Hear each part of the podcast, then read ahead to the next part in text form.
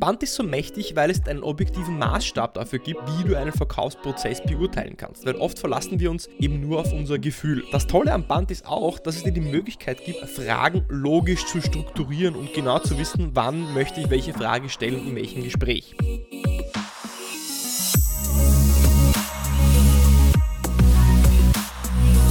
Herzlich willkommen bei Deal, dein Podcast für B2B-Sales von Praktikern für Praktika. Schön, dass du letzte Woche dabei warst, diese Woche dabei bist und nächste Woche wieder dabei sein wirst, wo es wieder ein tolles Interview mit einem spannenden Gast geben wird. Diese Woche beschäftigen wir uns mit dem Verkaufsprozess und wie du den Verkaufsprozess qualifizieren kannst, besser verstehen kannst und eine Art Navigationsgerät einsetzt, um auch sicher zum Ziel zu gelangen. Und ich würde gerne mit einer Millionenshow-Frage beginnen. Was ist der häufigste Grund, wenn Deals nicht zum Abschluss kommen? Ist es A, keine Zeit? Ist es B, kein Geld? C, Wettbewerber? Oder D, keine Entscheidung? Die Antwort ist D, keine Entscheidung. Ja, richtig, um genau zu sein, es sind genau 62% laut einer aktuellen Studie von Deals, die in No Decision landen. Das heißt, die ihm quasi im Verkaufsprozess in Nirvana landen. Es passiert einfach gar nichts. Was ist der Grund dafür? Nun ja, es sind zwei. Der erste Grund ist, dass der Bedarf und das Problem im Verkaufsprozess nicht groß genug waren. Das heißt, man hat den Kunden einfach nicht in die Bewegung gebracht, in die Veränderung, in den Change-Prozess hineinführen können. Und der zweite Grund ist, dass der Verkaufsprozess nicht klar strukturiert war oder es gar keinen geplanten oder strukturierten Verkaufsprozess gab. Wenn ich mit einem Kunden einen Deal verhandle, dann nutze ich für mich ein Mental Model, ein System, um genau diese zwei Probleme zu lösen oder um diesen zwei Problemen aus dem Weg zu gehen. Das erste Problem, dass es eben keinen Bedarf gibt oder ein zu kleines Problem. Und das zweite eben, dass es keinen strukturierten Verkaufsprozess Verkaufsprozess gibt. Denn viele Verkäufer fliegen da eben durch diesen Verkaufsprozess planlos und landen eben oft in diesem Nirvana.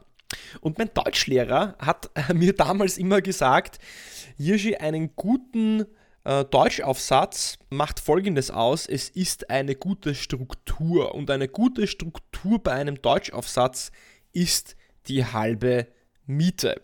Und im Account Management und im Dealmaking, im Sales kann ich sagen, eine gute Struktur ist nicht die halbe Miete, sondern es ist wahrscheinlich sogar 80% der Miete. Ein sehr großes Unternehmen hat hier eine geniale Struktur herausgefunden oder identifiziert, auf die Beine gestellt, die eigentlich von vielen großen Unternehmen kopiert ist, nämlich von IBM. Und IBM hat damals das sogenannte Band in, äh, die, ähm, äh, in, ins Leben gerufen.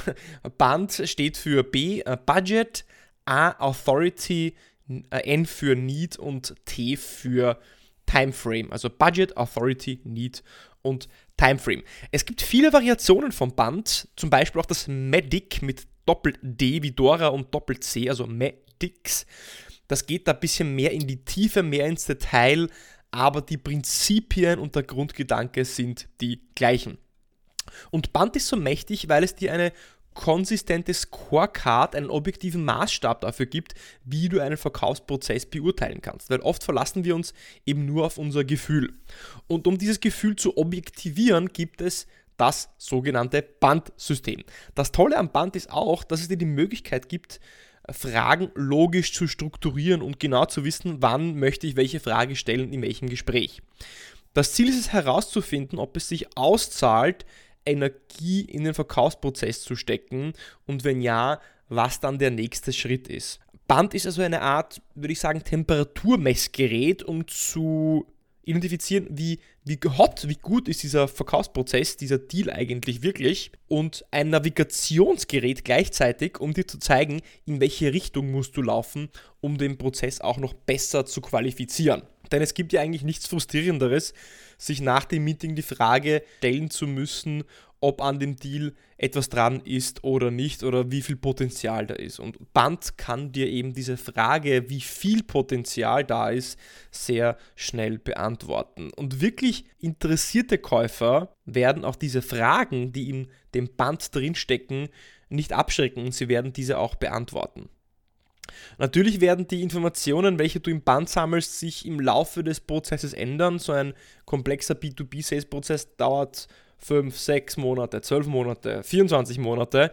Das heißt, da ändern sich natürlich Dinge. Du suchst also nicht nach Sicherheit, dass das, was dir gesagt wird, dann für immer so bleibt, sondern Band gibt dir die Möglichkeit, ein Commitment des Kunden abzufragen.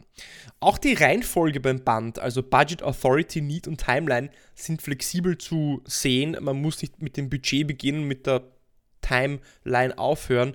Ich persönlich bevorzuge erst mit dem Need zu starten, dann zur Authority zu gehen, Budget und am Schluss die Timeline. Ich denke mir, dass der Need, der Mehrwert doch das Allerwichtigste ist, aber das ist jedem so ein bisschen ähm, überlassen natürlich. Starten wir doch direkt mal ins Band und ich gebe euch einige Fragen, die ich gerne nutze, um äh, Band anzuwenden und diese vier Aspekte zu qualifizieren. Und zwar starten wir mit dem N für Need. Aus meiner Sicht hat der Need zwei Bestandteile. Du willst herausfinden, ob es einen Bedarf für dein Produkt gibt und ob dein Produkt auch eine potenzielle Lösung ist, also einen Mehrwert bringt nochmal als Wiederholung, gibt es einen Bedarf für dein Produkt, ist ein Need da und wenn ein Need da ist, wird dann auch vom Kunden dein Produkt als potenzielles Lösungsmittel für dieses Problem gesehen. Und dabei werden natürlich verschiedene Stakeholder im Prozess verschiedene Antworten geben. Die Fragen könnten sein, was sind denn Ihre Anforderungen? Sehr einfach. Was ist die Priorität Ihrer Anforderungen? Weil es gibt immer mehrere Anforderungen. Wie würden Sie beurteilen, ob das Projekt ein Erfolg ist? Wo sehen Sie in der von mir präsentierten Lösung einen Mehrwert? Angenommen, Sie würden mehrere Lieferanten Lieferanten ansehen, mehrere, mehrere, äh, ich meinte natürlich mehrere, also angenommen, Sie würden mehrere Lieferanten ansehen, anhand von welchen Kriterien würden Sie diese Lieferanten beurteilen? Was wären die Entscheidungskriterien für das jetzige Produkt? Wie würden Ihnen unsere Lösungen weiterhelfen? Wie unterscheidet sich unsere Lösung von aktuellen Anbietern, der aktuellen Lösung oder den Wettbewerbern, die vielleicht mitbieten? Zweiter Punkt im Band, den ich gerne abfrage, ist das A und das steht für Authority. Im Bereich der Authority wirst du herausfinden, wer der Entscheider ist, wer ist involviert und wie sieht der Prozess aus. Du wirst wissen, wie die einzelnen Stakeholder zueinander stehen und wie sie auch miteinander interagieren.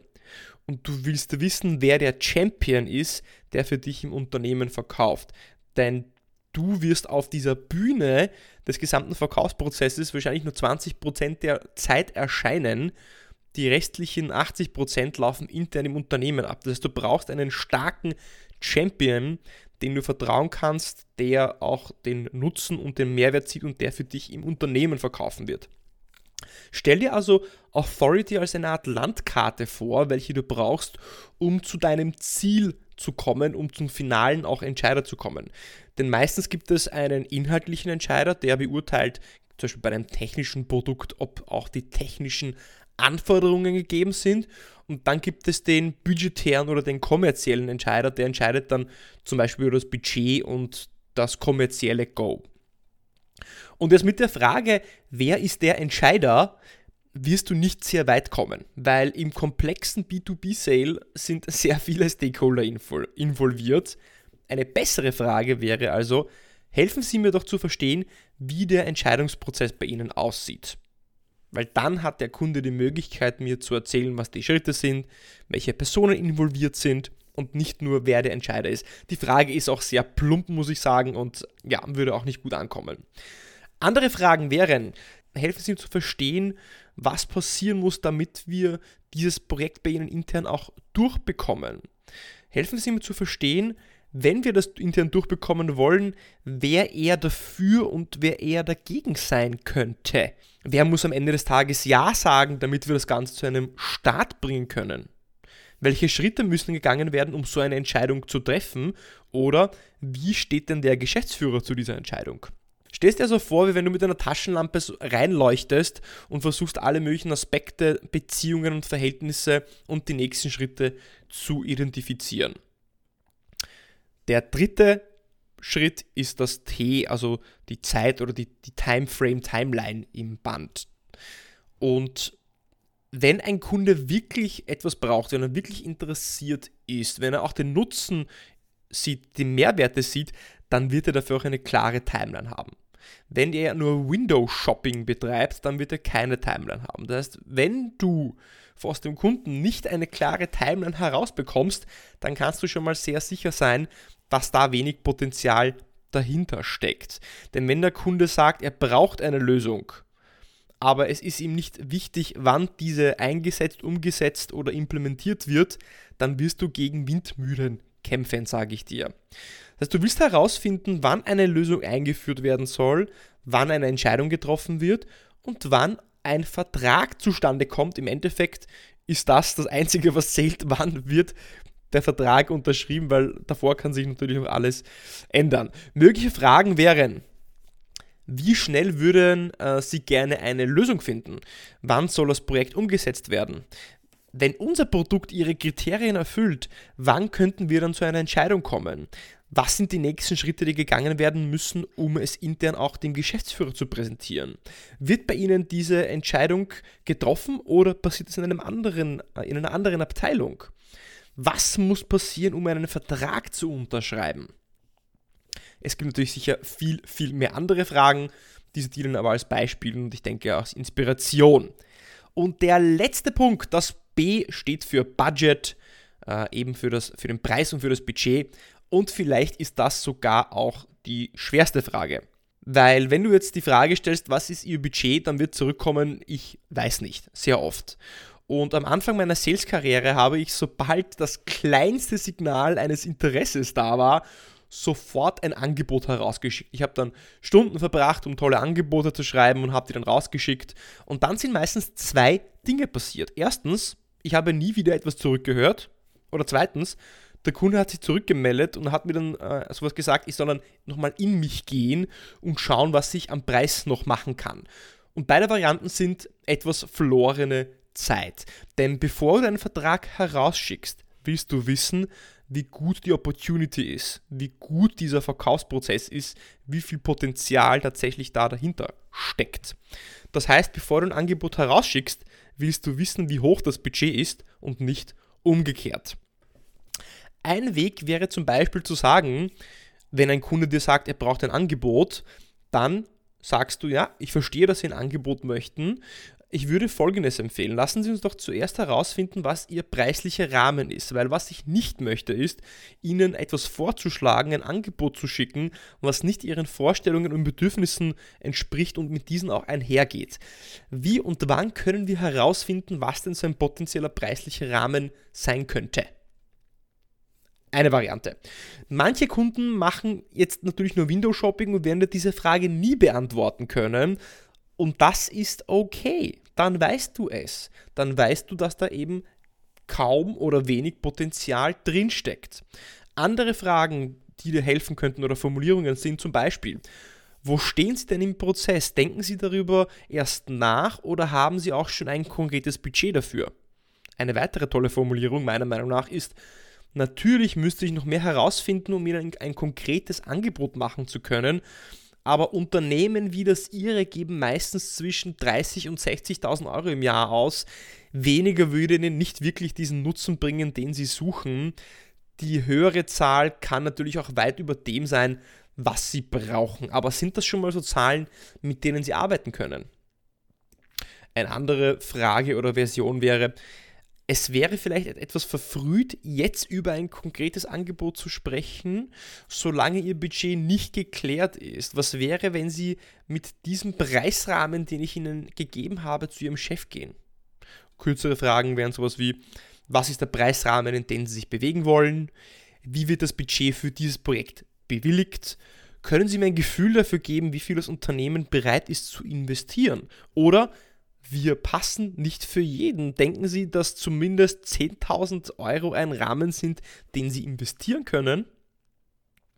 Das waren also die vier Punkte vom Band in einer anderen Reihenfolge. B für Budget, A für Authority, N für Need, T für Timeline. Die Reihenfolge ist flexibel und nochmal natürlich auch als Wiederholung. die Inhalte und die Antworten werden sich im Laufe der Zeit ändern. Das heißt, du möchtest nicht etwas in Stein gemeißeltes hören, sondern du möchtest eine Art Commitment vom Kunden abholen, wie sehr er dahinter ist, um für dich einzuschätzen, wie hot ist diese Opportunity und Punkt B, in welche Richtung musst du laufen, um den Prozess abzuschließen, besser zu qualifizieren und zu einem Abschluss zu kommen.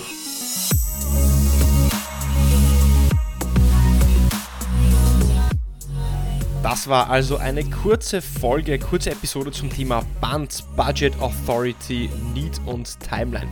Und weil du bis zum Ende dabei geblieben bist, verrate ich dir jetzt eine Perle, ein Geheimnis, einen persönlichen Best Practice. Was sind die zwei Gründe, warum ein Deal nicht zustande kommt oder eben in einem No Decision landet? Das ist Punkt 1. Es gibt kein compelling Event. Es gibt also keinen Grund fürs Unternehmen, sich jetzt zu ändern. Es gibt also keine Urgency. Das könnte sein, dass ein bestehender Vertrag ausläuft, dass eine bestehende Hardware zum Beispiel End of Life erreicht und erneuert werden muss. Das können externe Umstände sein wie rechtliche Rahmenbedingungen. Und der zweite Grund ist, dass du keinen Champion hast, dass du niemanden hast, der sich intern um den Verkauf deines Produktes oder deiner Dienstleistung kümmert. Weil du wirst sehr kurz auf dieser Bühne dieses Verkaufs im gesamten Rahmen dieses Verkaufs stehen, weil der größte Teil vom Verkaufsprozess läuft intern ab und darauf hast du überhaupt gar keine Handhabe. Das heißt, wenn du keinen starken Champion hast, der sich durchsetzen kann, der, den, der an dein Produkt glaubt, dann wird es nichts. Also achte auf die Urgency, achte auf dieses compelling Event. Warum gerade jetzt? Und schau, dass du einen Champion findest, der für dich intern im Unternehmen verkauft. Wenn dir diese Episode gefallen hat, wie auch immer, bitte folge mir auf Spotify, abonniere mich auf Apple Podcasts, erzähle es deinen Kollegen, erzähle es deinen Freunden, dass wir möglichst viele Leute erreichen. Nächste Woche geht es weiter mit einem tollen Interview und zwar mit Ben Ruschin zum Thema Startup Sales. Bis zur nächsten Woche beim Deal Podcast.